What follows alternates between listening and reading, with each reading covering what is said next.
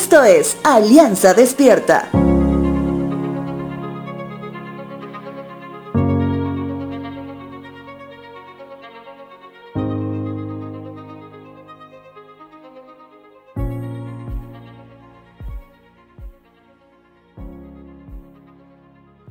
Si hoy te preguntase, ¿cuál es el desfile que más te ha gustado?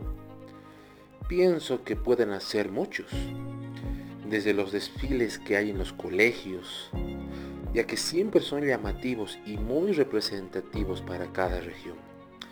También se encuentran los desfiles como parte de la celebración del aniversario de tu ciudad o de tu país también me viene a la memoria los desfiles militares, donde se alardea el poder militar de la región y de alguna manera fomenta el civismo y el amor por la patria, tomando en cuenta que nuestra hermosa Latinoamérica que hoy tenemos se ha formado por medio de guerras y cicatrices profundas de batallas.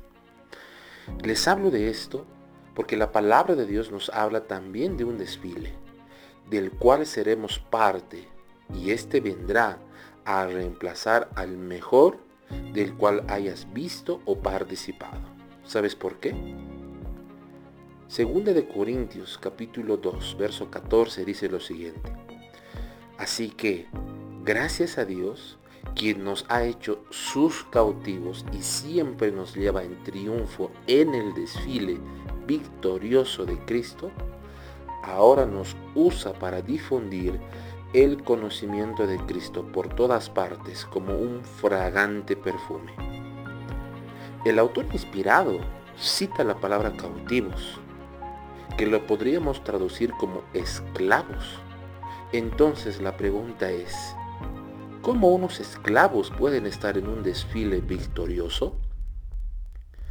Es por ello que este desfile es superior a cualquier otro, porque voluntariamente accedemos a ser esclavos por amor de Cristo, en la única victoria en la cual podemos ser partícipes sin haber hecho nada por conseguirla. La gloriosa obra perfecta de Cristo en la cruz, que nos extendió el puente hasta los pies de su Padre, nuestro Dios Todopoderoso. Te dejo con la siguiente frase.